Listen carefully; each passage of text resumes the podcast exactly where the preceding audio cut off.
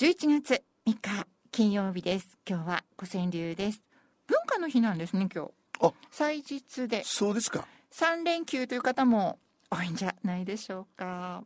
文化の日にぴったりの人が登場します。そうですね。え。その前にお題いきましょうか。あそうだそうだ。はい。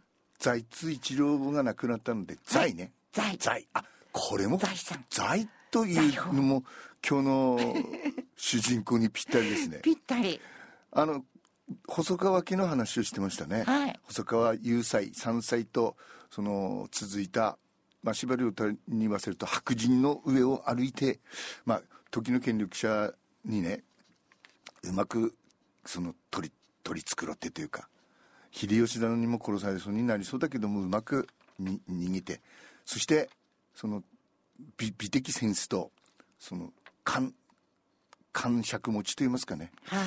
ええまあそういう癖を持った完璧を持った、そうでしたえね、えそれが代々ずっと続いてると。受け継がれてある DNA が、そしてそのお細川家の第18代当主この人ね、はい。細川森弘さん。はい。こんなこと書いてました。あれはまだ私が30代の頃でした。ふと面白そうだなと手にした艶やかな小説「京曼荼羅」に引き込まれました。作者は寂聴さん。美しい京都の祇園を舞台に四季の移ろいや4人の女性たちの恋模様そして芸舞妓の生き方などが華やかに織り込まれた情緒豊かな世界でした。それから時が経って40代の半ば熊本県知事をしていた頃祇園のとある小料理屋のカウンターで初めて寂聴さんにお目にかかりました。うん。こんにちはとご挨拶したのですがお互い連れがありそれ以上の話はしませんでした。ところが後年再会した時その出会いをよく覚えておられたのです。あなたビールじゃなく日本酒を飲んでおられたわね。驚きました作家というのはそんな些細なことまで観察されているのかとうん。つくづく感心したものです。それからまた時が経って今から56年前のことです。日本芸術院賞などを受けられた建築家故白井誠一氏の遺作として知られる瀟洒な建物が京都の嵯峨野にありますが事情があって私にしばらくこの建物を預かってほしいという知人からの話がありお引き受けしました。不思議な縁というのでしょうか。そこからほんの100メートルほど行くと寂庵で寂聴さんとのご近所付き合いが始まったというわけなのです。うん。その頃の私はといえばお寺の襖絵を描いたりしていたので月に2回ばかり京都に行く機会がありお電話すると声を弾ませ「ちょっといらっしゃい」と誘ってくださる。まだお天道様の高いうちからシャンパンを持ち出してお寿司を振る舞っていただいたりもしました。いいね。いいですね。ね。寂聴さんは私の妻佳代子のことを気にかけてくださっていて佳代子さんはその後どうですかがいつも第一声でした。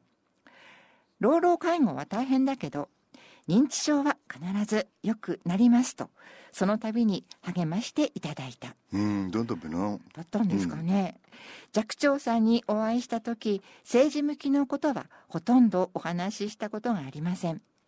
ただし戦争や原発に対する思いは語らずとも相通じるものがありました私が2014年に原発反対を掲げて東京都知事選に立候補した際にはわざわざ寒い中京都から応援演説に駆けつけてくださった。うん。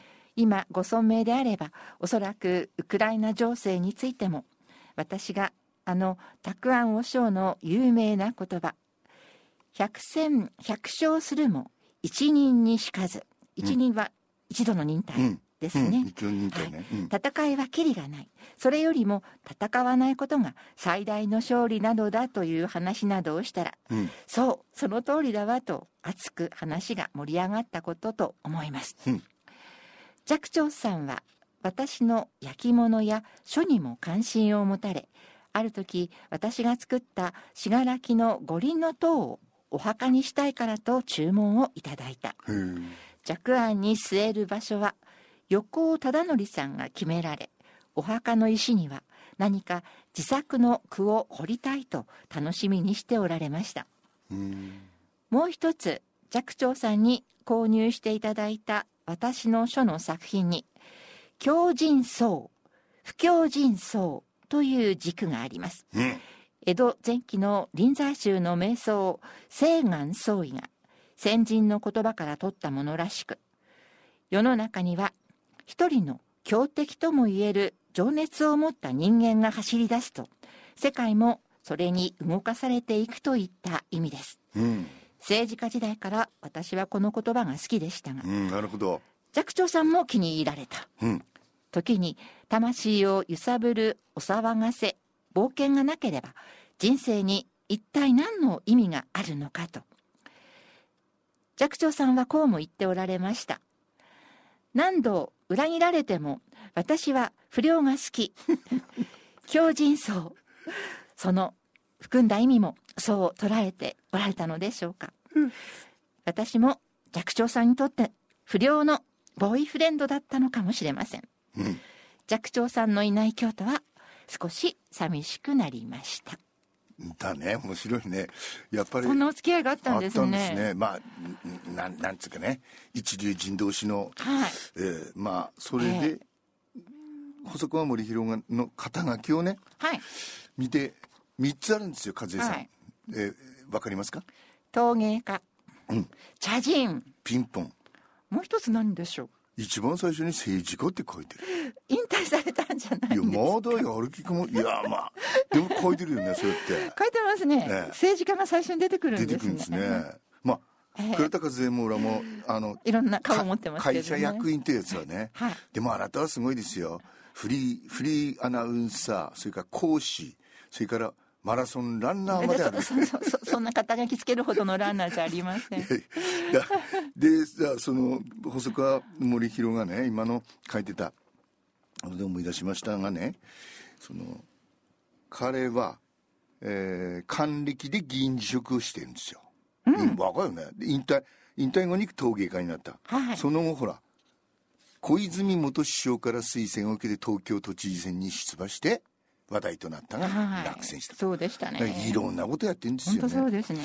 若い頃のやあの野蛮人というあだ名。普通は殿様ですよね。殿様は分かりますよはい。でも野蛮人っつうのはね新聞記朝日新聞の記者だったんだね、はい。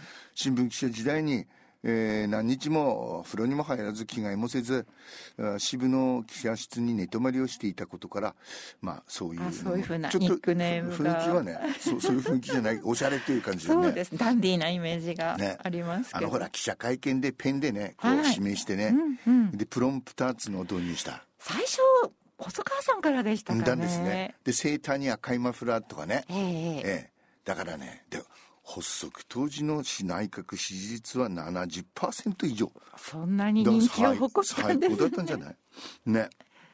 でさほら今でもあの官房長官竹村正義新戸先駆けのね、ムーミンパパ、はい。ムーミンパパがと仲良かったじゃない、うん。それがあのムーミンパパを裏切るんだよねあの小沢一郎と寝パかるんですよ。でムーミンパパと小沢一郎またか合わないと、うん。で世の中だからねが国民福祉、えー税高を掲げてね。びっくりしましたね。した竹村さんがね、うん。えー過ちはあら改めるにしかずだがって言ったんですよ、うん。ね。でもさ言うこともまだかっこいいんだよ。えっ、とね、えー日本新党を立ち上げた時30席をが目標だの55席取った時、はい。しなやかでしたたかなものでなければって言ったんだぜしなやかで。そしてねあのペンペンでこう示した時ねはい。この内閣は一時期の政権を担うことにとどまらず新しい時代の展望を切り開くことがより重要である。そしてこれ極めつけられたもんですよ。政府は帆帆でありほ帆あの船のね帆であり、はい。はい国民は風でありうん。国家は船であり、うん。時代は海である。なるほど。かっこいいべね。例えが素敵ですね。いや本当にシャンベルの上手なんだよね、うん。もう最後辞める時ねこれだけのことをある程度達成したというそれなりの満足感はあるが国民の期待に十分応えられなかったことは大変残念だと。まあまあ早めにほっぽり出しました。うん。というのは前回もやりました、はい。ということではい。それではプラスワンです。リンダ・スコットをお送りしていあますつまりビートルズが出現するまではこういうサウンドだったんですよ世の中は。うん。今日もスターですね、うん。リンダ・スコットで I've told every little star